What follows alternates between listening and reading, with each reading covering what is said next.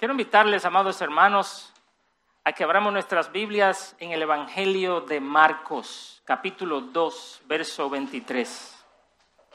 Para los que nos visitan hoy, por primera vez, nosotros estamos estudiando una serie de mensajes basados en el Evangelio de Marcos. Y hoy vamos a estar predicando el capítulo 2 a partir del versículo 23 en adelante hasta el capítulo 3, verso 6. Y dice así la palabra del Señor. Aconteció que un día de reposo Jesús pasaba por los sembrados y sus discípulos, mientras se abrían paso, comenzaron a arrancar espigas. Entonces los fariseos le decían, mira, ¿por qué hacen lo que no es lícito en el día de reposo? Y Jesús les contestó, ¿nunca han leído lo que David hizo cuando tuvo necesidad y sintió hambre, él y sus compañeros? Cómo entró en la casa de Dios en tiempos de Abiatar el sumo sacerdote y comió los panes consagrados, que no es lícito a nadie comer sino a los sacerdotes, y dio también a los que estaban con él.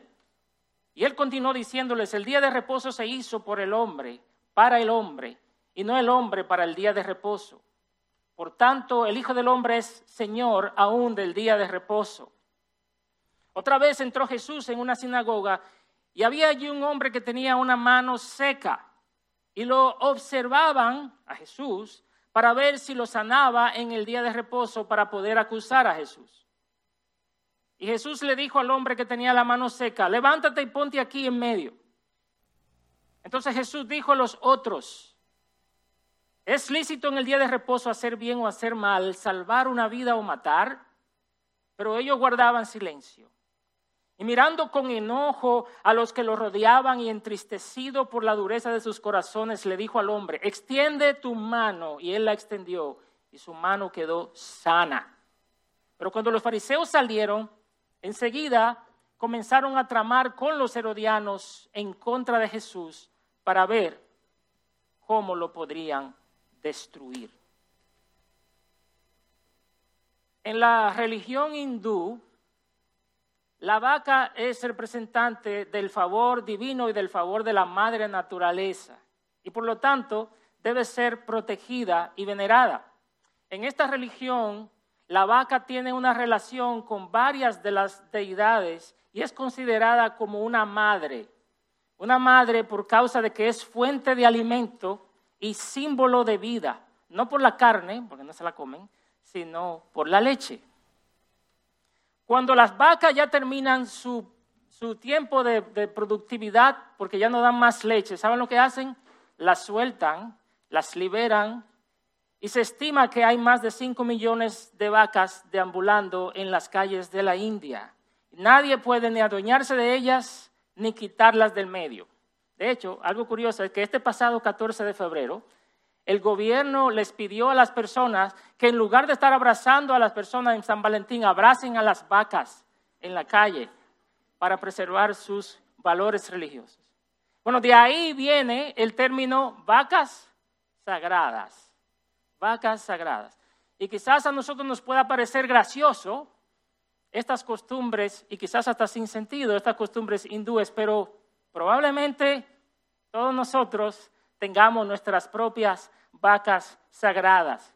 ¿Qué son estas vacas sagradas? Son ideas, puntos de vista, prácticas, creencias o preferencias no bíblicas a las que nos aferramos con fuerza, al punto de pensar que todo el que no crea como nosotros está mal. Aún peor, ponemos nuestra confianza en esas cosas, creyendo que haciéndolas aseguramos nuestra entrada al cielo. Nuestro texto de hoy nos presenta una batalla.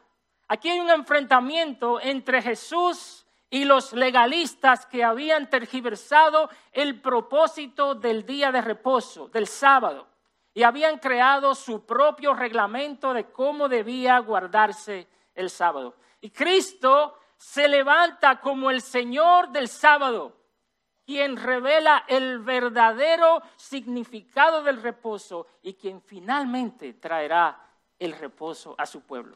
Así que vamos a ver este pasaje en tres partes.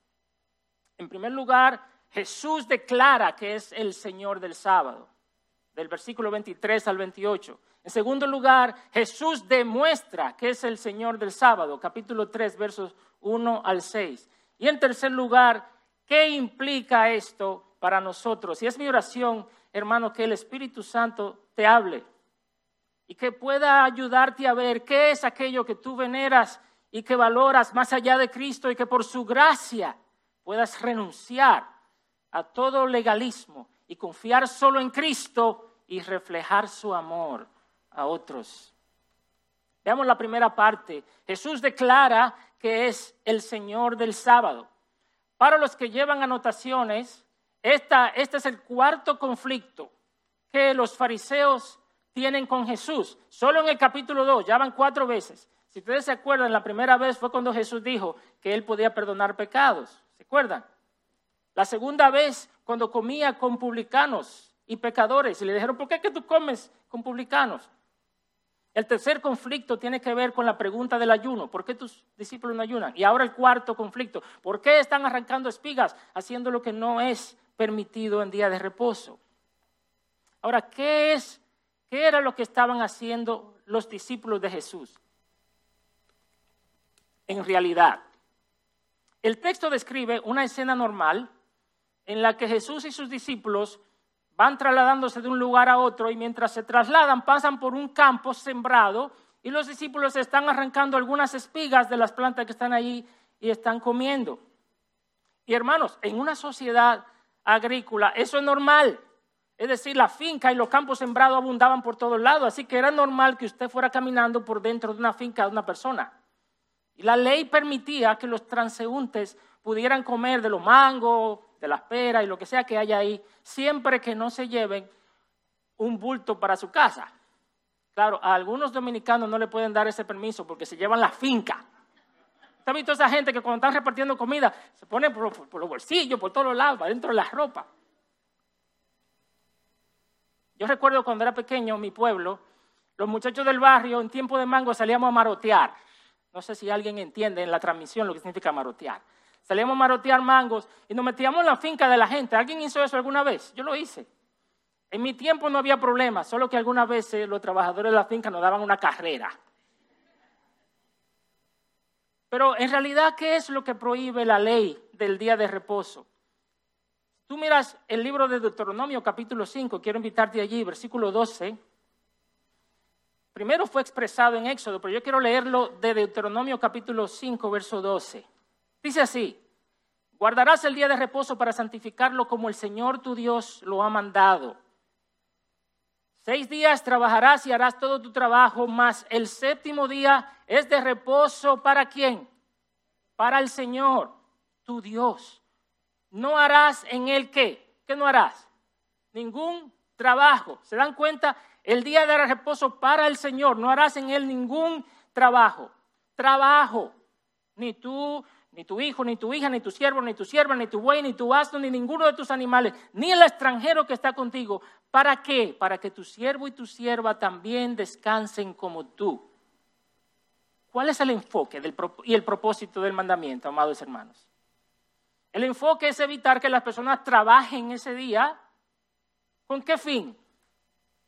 De que descansen y de que lo dediquen para el Señor. Ese es el propósito. El Antiguo Testamento, de hecho, gracias a Dios, da muy pocas regulaciones en cuanto a lo que no se puede hacer o lo que no se podía hacer en el día de reposo. Por ejemplo, el Antiguo Testamento dice que no se podía trabajar de manera productiva, que no se podía encender un fuego para cocinar en la casa, yo estoy seguro que las hermanas están diciendo amén, los domingos no se cocina. Pero no se podía encender un fuego para cocinar, tampoco se podía sembrar ni cosechar. ¿Cuál era el punto? No ocuparse en los afanes diarios para separar ese día para adorar a Dios y descansar. Ese era el punto. Y los discípulos, por lo tanto, no estaban haciendo nada que la ley prohibiera. Ahora, piensen esto. ¿Tú te has preguntado cómo fue que estos fariseos se dieron cuenta lo que los discípulos y Jesús estaban haciendo en un campo sembrado? ¿Cómo ellos se dieron cuenta? ¿Por qué tú crees que ellos se dieron cuenta? Porque en lugar de ellos estar disfrutando del día de descanso, adorando a Dios, juntándose con su familia, ellos andaban como la policía motorizada de la ley del día de reposo, a ver si encontraban a quien pillaban, rompiendo el reglamento. Nada más me recuerdan algunos diáconos cuando yo estaba chiquito, que vivían chequeando todo lo que hacían los muchachos para llamar la atención o acusarnos con los pastores, pero no son los diáconos de IBCG. Los religiosos habían dejado atrás el verdadero significado del día de reposo. Lo que Dios había instituido para darles descanso a los trabajadores y libertad para adorar, ellos lo habían convertido en una camisa de fuerza y en una carga pesada. De hecho, la Mishnah dice que los rabinos oigan bien, habían enumerado 39 categorías principales de trabajo y cientos de sus categorías entre ellas que la gente no podía hacer en el día de reposo. Pero no solamente eso, sino que también prohibieron todo tipo de actividad que se pareciera a una de esas que ellos habían enumerado o que se pudiera confundir. Por ejemplo, hoy día los judíos ortodoxos o los judíos clásicos que todavía guardan el sábado, tienen muchísima dificultad para poder vivir. Se debaten entre si deben encender el bombillo, porque si encienden el bombillo es como encender fuego. Se preguntan si deberían encender el calentador de agua, porque al encender el calentador de agua están prendiendo un fuego, o si deberían encender el microondas para calentar la comida. Son tantas las regulaciones que ellos han tenido que usar esos temporizadores eh, automáticos. Ponen un temporizador porque el día de reposo a tal hora se encienda la luz o para que a tal hora se apague la luz porque no pueden hacer ninguna de esas cosas. Da risa, pero oigan algunas. Oigan algunas de las cosas que hoy día está prohibido. Agregar agua fresca a un jarrón de flores cortadas porque se parece a sembrar. Separar las frutas buenas de la fruta dañada, no importa que tengan tu nevera, porque se parece a aventar quitar el barro de los zapatos o de la ropa porque se parece a pulir. Cortarte el cabello o las uñas porque es como esquilar ovejas. Aplicarte maquillaje porque es como teñir. Trenzarte el cabello porque es como tejer. Frotarte jabón o hacer espuma. Aplicar crema para la cara. Lustrar los zapatos. Usar el polvo para fregar. Porque todo eso es como raspar, frotar o pulir. Apagar la luz está prohibido porque es extinguir un fuego. ¿Quién puede vivir así. Y eso es lo que hace el legalista con los mandamientos de Dios. Se enfoca en lo externo del mandamiento y se olvida del propósito. Para él es más fácil que le den una lista de reglas. Dime lo que yo tengo que hacer y lo que no tengo que hacer y ya. Eso es más fácil para él que en, lugar de enfocarse en agradar a Dios en su corazón. Como, como si cumplir las reglas es su garantía. Además, al mismo tiempo, cuando cumple las reglas, se cree mejor que los otros que no la cumplen. Pero Jesús, Jesús vino a romper con toda esa religiosidad externa y a presentar la manera correcta para nosotros acercarnos a Dios. Y ese era el problema de ellos con Jesús. Los religiosos pensaban que por cumplir estas cosas iban a ser aceptados, pero Jesús quería mostrarles que no, y nos los quiere decir a nosotros hoy. Él sabía que sus discípulos no habían roto la ley de Moisés. Y ponme atención en esta. Pero en lugar de él argumentar con los, con los, con los escribas y los fariseos y decirle, no, pero mis discípulos no han roto la ley de Moisés, él les da una respuesta sorprendente y además inesperada. Fíjense qué usa Jesús para responderle a ellos. Ellos lo acusan de que ellos han hecho lo ilícito y Jesús les pone un ejemplo de David y sus hombres cuando David comió del pan consagrado. Miren los versículos 25 y 26. Jesús le dice, ustedes como que no están leyendo la Biblia, ¿eh? Jesús le dice, nunca han leído, y mire, a un fariseo es una ofensa que le digan, tú nunca has leído, porque se supone que ellos se sabían la Biblia. Así que Jesús le dice, ustedes como que no están leyendo la Biblia, ustedes no han leído que David, lo que David hizo cuando tuvo necesidad y sintió hambre, él y también sus compañeros cómo entró en la casa de Dios en tiempos de Abiatar, el sumo sacerdote, y comió los panes consagrados, que no es lícito a nadie comer, sino a los sacerdotes, y dio, perdón, y dio también a los que estaban con él. Dice un comentarista, R.T. Friends, que la naturaleza de la ilegalidad en el caso de David no era directamente comparable con lo que estaban haciendo los discípulos de Jesús. ¿Qué quiere decir eso? Que Jesús pone un ejemplo que no es exactamente comparable con lo que está pasando en ese caso. En el caso de David, por ejemplo, los hombres de David y David estaban en peligro de muerte porque estaban siendo perseguidos por Saúl. Y además, lo que David y sus hombres hicieron estaba estipulado que nadie más que los sacerdotes podían comer del pan consagrado. Ahora, lo que estaban haciendo los discípulos no parece que estaban siendo perseguidos, ni parece que estaban a punto de morir. Y tampoco lo que ellos hacían era penado por la ley. Entonces, si estos dos eventos no son exactamente comparables, ¿por qué Jesús puso ese ejemplo?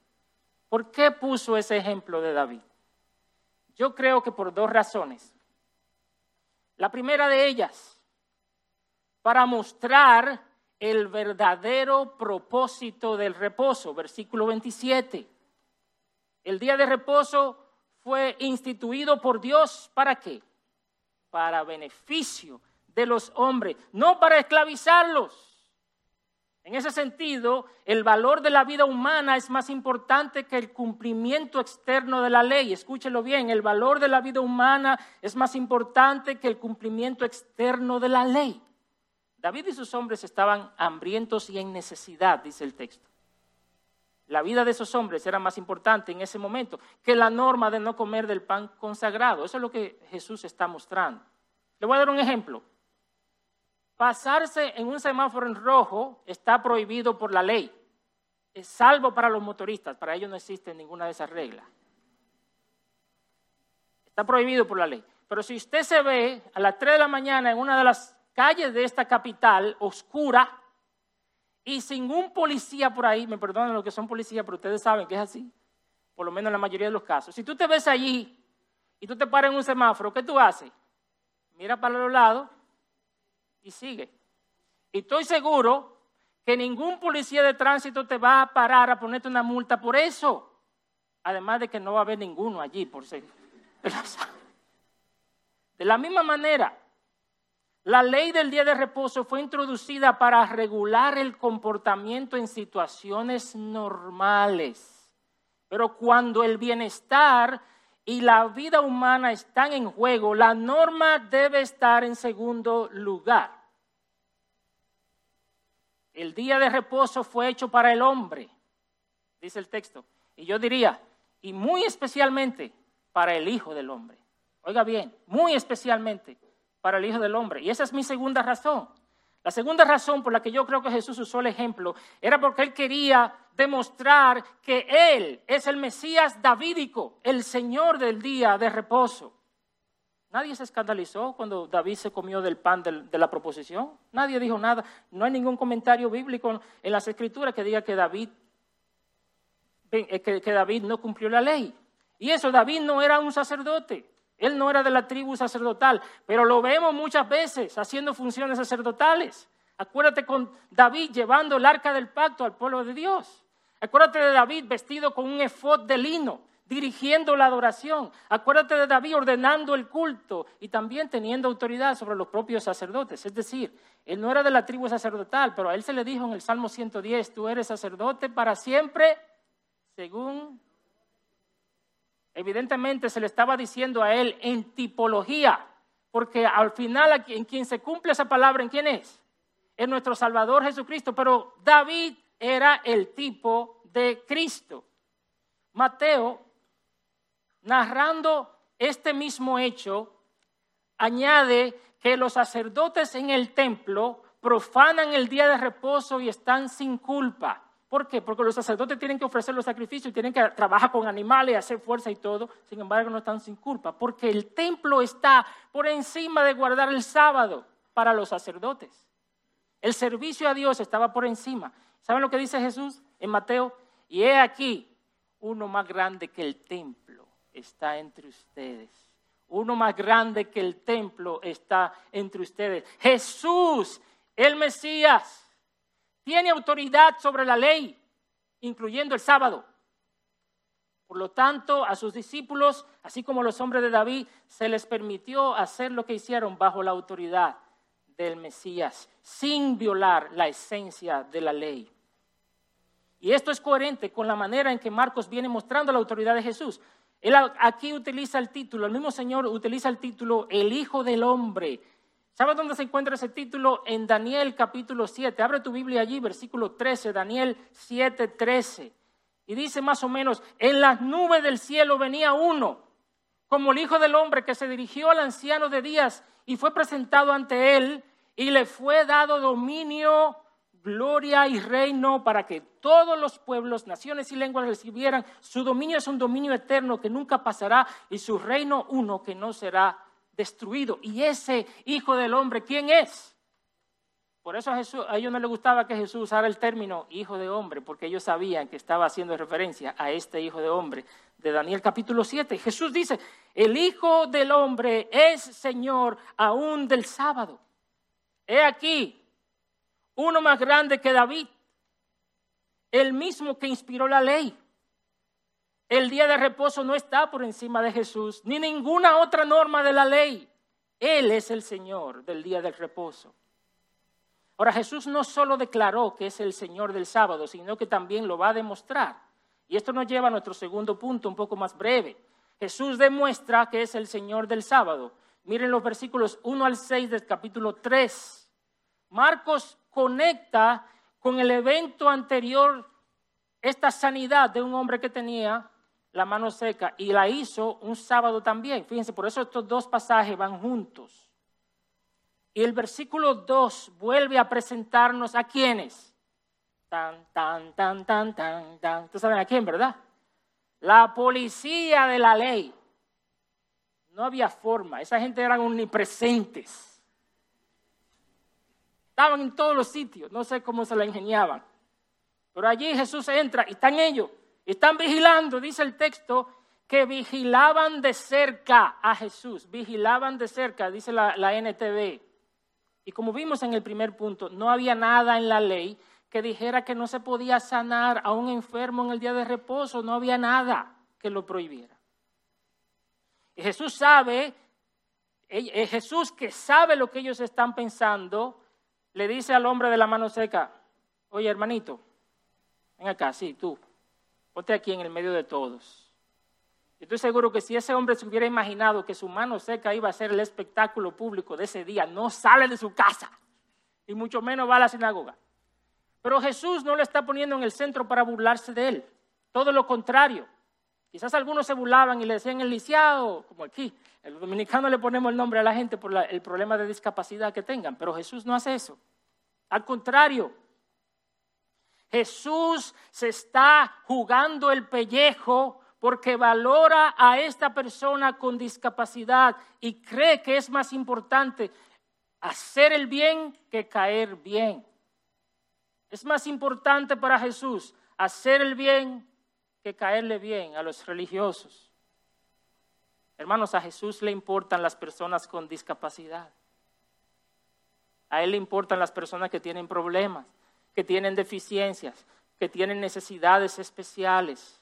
A Él le importa tú, le importa a esa persona que tú amas, que tiene un problema en su pie, en su mano, en su cabeza, en su cerebro. Y esta sanidad en el día de reposo es un anticipo de lo que será el reposo que Jesús dará a sus hijos en su segunda venida. Hermanos, toda sanidad, toda, toda enfermedad quedará sanada. No habrá allí ningún cuerpo de un santo que tenga un problema de discapacidad. No habrá allí ningún cerebro que tenga un problema. Todos nosotros estaremos completos y perfectos en la presencia de Cristo en ese día que vendrá. Una vez más, Jesús decide tocar la vaca sagrada de los religiosos sin confrontar sus concepciones legalistas sobre el día de reposo. Esa era su vaca sagrada. Y entonces Él les hace una pregunta a los otros, dice el siguiente versículo 4. Él le dice, ¿es lícito en el día de reposo hacer bien o hacer mal? ¿Salvar una vida o matar? Pero ellos guardaban silencio. Esa escena fue una escena muy triste. En ese momento hay un silencio total en la sinagoga. La respiración se podía escuchar y la tensión se podía sentir en el aire con esta pregunta de Jesús. Por un lado están los maestros de la ley, esperando que Jesús quebrante la ley del día de reposo para poder acusarlo. A esta gente, a estos religiosos, no le importa el bienestar de este hombre discapacitado que está ahí con una mano paralizada. Ellos prefieren verlo enfermo a él y no que se viole su tradición. Son defensores apasionados de la letra de la ley, pero aborrecedores de las personas. Sin embargo, la realidad era que eran hipócritas. ¿Saben por qué? Eran hipócritas porque si bien ellos no querían el bien de esta persona, Jesús les saca en cara que si ellos tuvieran un animal que cae en un hoyo ese día, él le dice, ¿ustedes lo dejarán en el hoyo? No, ustedes saben muy bien que ustedes lo sacan, lo cual tampoco estaba prohibido por la ley. En el día de reposo ellos también tomaban sus animales y lo llevaban a beber, porque tampoco estaba prohibido por la ley. Jesús le dice, ustedes son unos hipócritas, porque cuando las cosas les convienen a ustedes, entonces ustedes más o menos le buscan la vuelta a la ley, pero se lo aplican a los otros. Ese es el legalista. El legalista le aplica la regla a los demás, pero cuando le toca aplicársela a él, él le busca la vuelta. Pero está por el otro lado, por un lado están los religiosos, por el otro lado está la gente del pueblo. Yo quiero que tú pienses en cuál de los dos grupos quizá puedas estar. Están la gente del pueblo. Están ahí en la sinagoga, pero no se atreven a hablar. Quizás algunos de ellos quisieran que este hombre sea sanado, pero no están dispuestos a buscarse un problema con los religiosos. Y este es otro tipo de hipocresía. Los que no hacen el bien para evitarse ser criticados, para evitarse problemas con los otros, para evitarse que lo asocien con cierto tipo de gente. Dice el comentarista James Edwards, la prueba de toda teología y moralidad se pasa o se falla por nuestra respuesta a los miembros más débiles e indefensos de la sociedad. ¿Quieres saber si tu teología pasa la prueba? Examina tu respuesta a los débiles e indefensos. Jesús bien pudo haber sanado a este hombre en otro momento, ¿sí o no? Sin tener que buscar una confrontación. Quizás le pudo haber dicho, oye hermanito, mira, ahora no te puedo sanar, pero vamos juntando a las siete, cuando pase el día de reposo. Nos juntamos aquí mismo en, la sinagoga, aquí fuera, yo te sano sin problema. Pero él no hizo eso. Él le hace la pregunta en público para que la hipocresía y la dureza del corazón de ellos sea expuesta y sea puesta en evidencia. Y esta pregunta parece simple. Oigan, ¿qué, qué pregunta más simple hace Jesús? ¿Es lícito en el día de reposo hacer el bien o hacer el mal? ¿Cuál es la respuesta simple? Hacer el bien. ¿Qué es lícito en el día de reposo? ¿Salvar la vida o matar? Obvio que salvar la vida. Pero si ellos hubieran dicho hacer el bien, entonces justificarían que Jesús sane al hombre. Pero si dicen hacer el mal, suena muy feo decir hacer el mal. Así que ellos se quedan callados. Qué ironía, hermano. Miren qué ironía. Mientras Jesús está en el día de reposo sanando o queriendo sanar a un discapacitado, queriendo darle vida a alguien, ¿en qué están los religiosos? Pensando cómo matar a Jesús. Por eso le hace esa pregunta. ¿Qué es lícito? ¿Dar vida o matar? Ellos no van a matar al hombre con la mano seca, pero sí había uno a quien ellos querían matar. Es increíble lo que la ceguera espiritual puede hacer con una persona. Estaban tan enfocados en su vaca sagrada que no podían ver lo obvio. Son como las personas en la calle de la India ven las vacas entorpeciendo, el tránsito y ensuciando la ciudad y no se les ocurre como que esta vaca deberíamos llevarla a un corral o quizás vamos a llevarla al matadero porque aquí hay mucha hambre en esta nación. No se les ocurre. ¿Cómo responde Jesús al silencio de ellos? Versículo 5 dice que Jesús experimentó enojo y tristeza a la vez. ¿No le parece curioso que el Señor pueda experimentar esas dos cosas a la vez? Él se enojó por el silencio de ellos y los miró con tristeza, porque al mismo tiempo Jesús sabía la dureza que había en su corazón. Un corazón duro es un corazón que está encallecido, cauterizado por la continua práctica del pecado, está endurecido por la hipocresía y la falta de compasión. Ese era el corazón de los religiosos. Jesús, a pesar de conocer los pensamientos de ellos, le dijo al, al discapacitado, extiende tu mano. Quiero decirle que Jesús estaba jugando la vida ahí mismo. Este hombre tenía la opción de decir, este, este hombre discapacitado tenía la opción de decir, mira, mira, Jesús, está bien, muchas gracias, pero yo no voy a meter en problema contigo ni con los religiosos, yo me voy. Pero por la gracia del Señor, él tuvo fe para responder al mandato de Jesús y él extendió su mano y fue sanado. El texto dice que cuando salieron de ahí los fariseos se fueron a tramar nada más y nada menos con los seguidores de Herodes, nada que ver con la religión ¿cómo habrían de matar a Jesús? Cuando nosotros nos aferramos a nuestras tradiciones y a nuestras vacas sagradas, ni siquiera percibimos cuando Dios está obrando delante de nuestros ojos. ¿Tú te has preguntado por qué los religiosos querían matar a Jesús si todo lo que él estaba haciendo era sanando a una persona? ¿No se te ocurre preguntarte cuál, cuál era la dema, como decía el muchacho? ¿Por qué que le tiene esa tirria a Jesús? Antes yo no entendía, yo leí estas historias y no podía poner estas ideas juntas. ¿Por qué odian a Jesús cuando Él está haciendo milagros delante de ellos? Óigame, esto no fue un cuento que le dijeron, mira que ahí hay uno que dice que sana. No, es que ellos lo están viendo con sus propios ojos, que Jesús está sanando a esta persona. ¿Por qué lo odian? Entonces entendí la razón. Jesús no veneraba sus vacas sagradas. Para ellos, oye bien, para ellos Jesús no venía de Dios, porque según ellos, Él violaba el día de reposo. Y si no viene de Dios y hace milagros, ¿cuál es el resultado de esa fórmula? ¿Con qué poder hace milagros? Óyelo bien, si Él no viene de Dios y hace milagros, ¿Con qué poder hace los milagros? Con el poder de Satanás, porque no podían negar el milagro. Y esa es la acusación que le hacen en el capítulo 3 más adelante, que probablemente el pastor Eduardo nos predique ese, texto.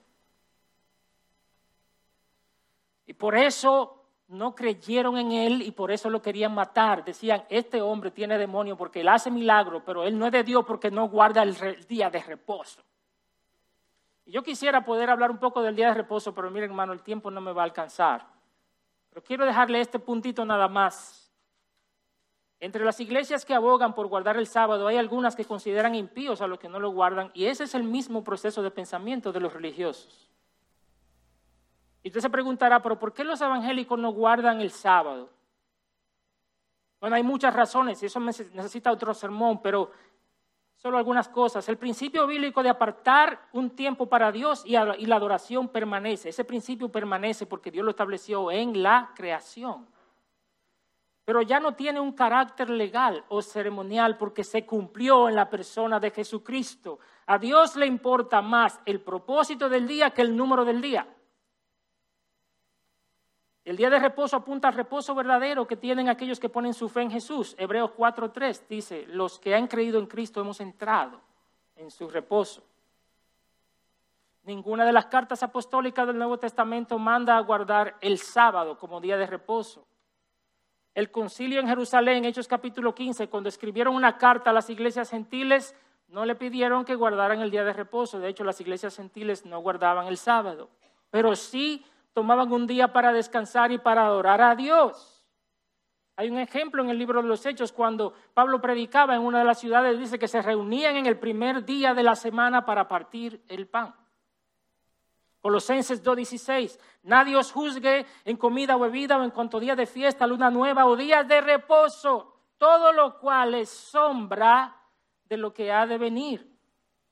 Que nadie lo juzgue en cuanto al día. De hecho, Pablo más adelante en la carta de Romanos establece que hacer diferencia entre un día y otro es un asunto de libertad cristiana. Algunos dicen, juzga superior un día, otro juzga iguales todos los días, cada cual esté plenamente convencido según su propio sentir. El que guarda cierto día, para el Señor lo guarda. Pero dejemos esta digresión un poco ahí. Vayamos a nuestro tercer y último punto de manera más breve. ¿Qué implica esto para nosotros? Jesús declara que es el Señor del sábado, Jesús demuestra que es el Señor del sábado, pero ¿qué implica esto para nosotros? Al Cristo declarar que es el Señor del sábado y sanar a este hombre, él conocía los riesgos y aún así decidió hacer lo que él vino a hacer. Dice Marcos 10, 45, el Hijo del Hombre no vino para ser servido, sino para servir y para dar su vida en rescate por muchos. Jesús sabía que hacer el bien y salvar la vida de los pecadores le iba a costar la suya propia. Ese complot que comenzó ahí, ese día, llevó a Jesús finalmente a la cruz. Pero él no huyó, sino que él asumió y lo asumió por ti y por mí. Jesús fue a la cruz a dar su vida en rescate por el pecador discapacitado, por los endemoniados, por los enfermos, pero por sobre todo por los enfermos espirituales, aquellos que reconocen que necesitan el perdón de sus pecados y ser reconciliados con Dios.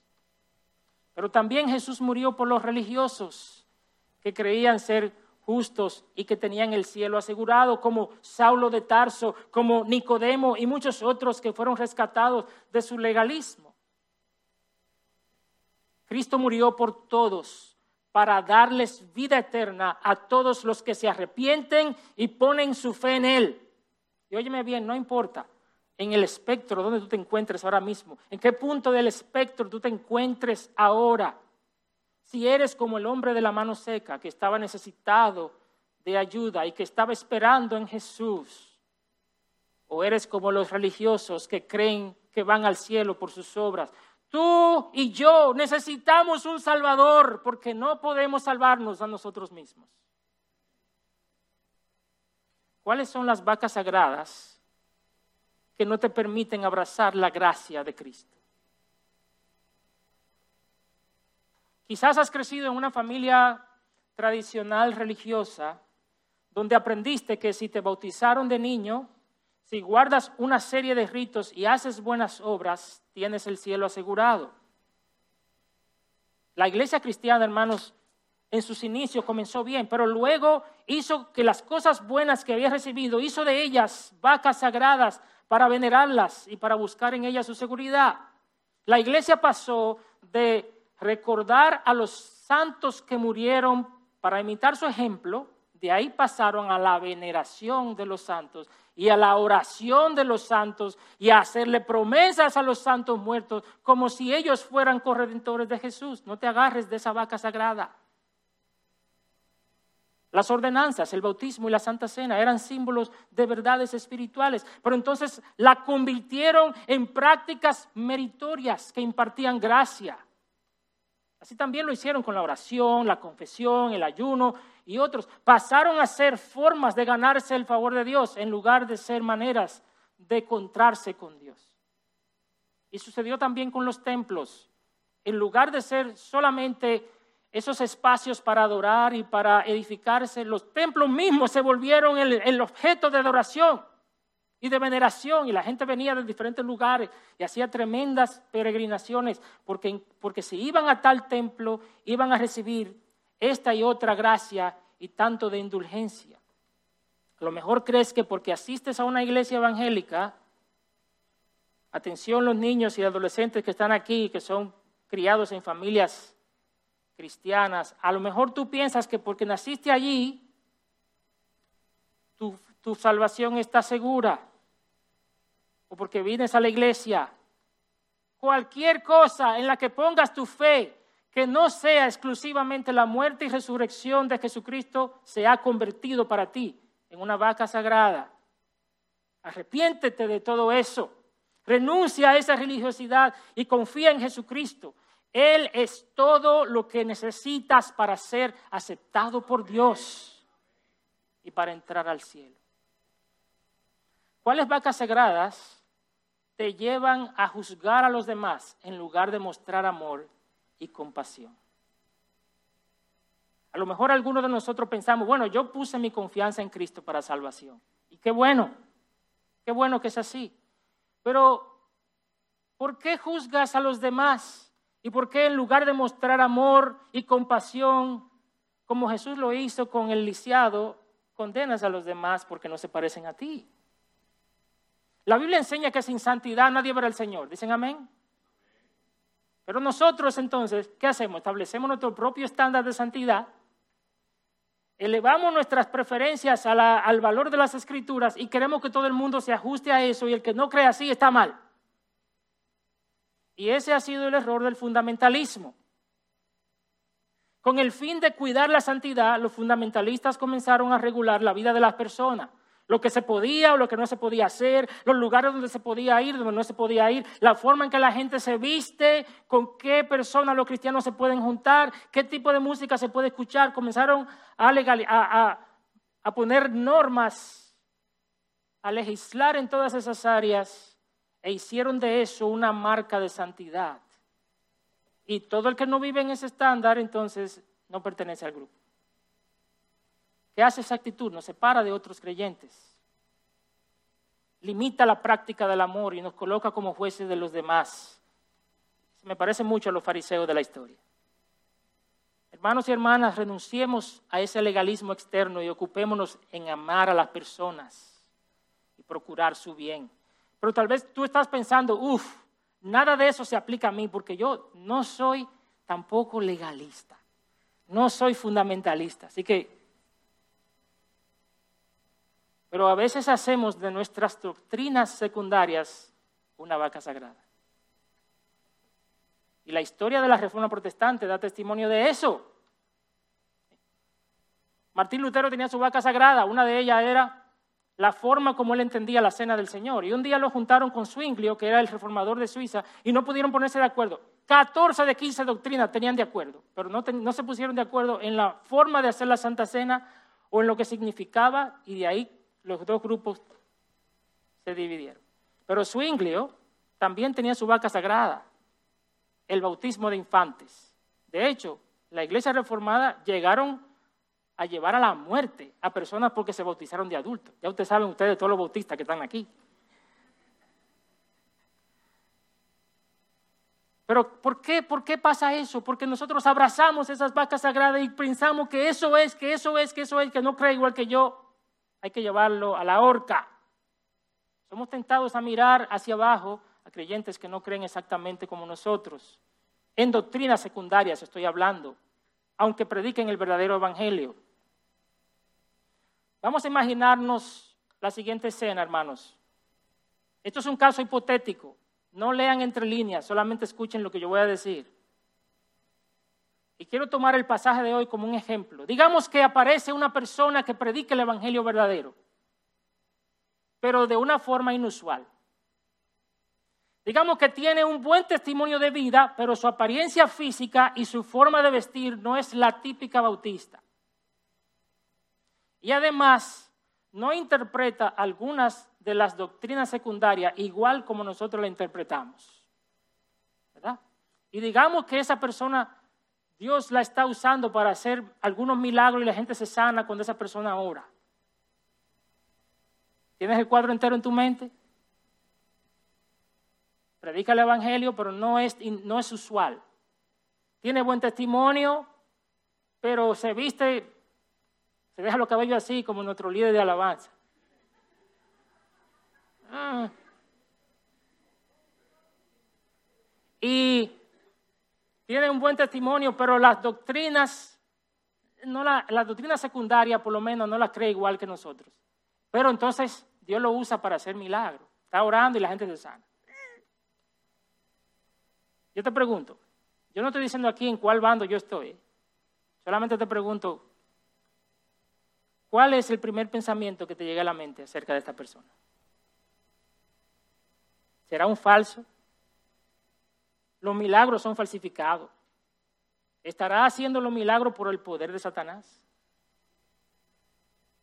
¿O harás una construcción amorosa y cuidadosa y dirás, hmm, me gustaría conocer más de él para poder saber qué pensar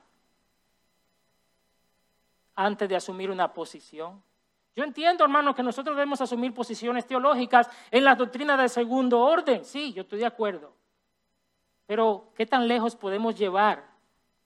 Llevarlos sin que afecte aspectos más importantes como son la unidad y el amor del cuerpo de Cristo. Y por último están los cristianos indiferentes. Los cristianos indiferentes. Ellos no, ellos no caben en ninguno de los grupos anteriores, pero viven ocupados en sus propios asuntos y no se duelen de la condición espiritual o de la condición física de las personas a su alrededor.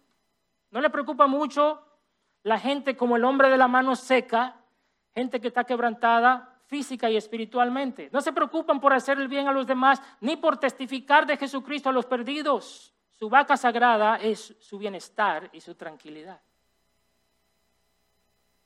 Jesús nos desafía a todos con su actitud sacrificial. Él vino a buscar y a salvar lo que se había perdido. Él vino a servir y no a ser servido. Y nosotros, sus hijos, estamos llamados a hacer lo mismo. Cristo es todo lo que necesitamos.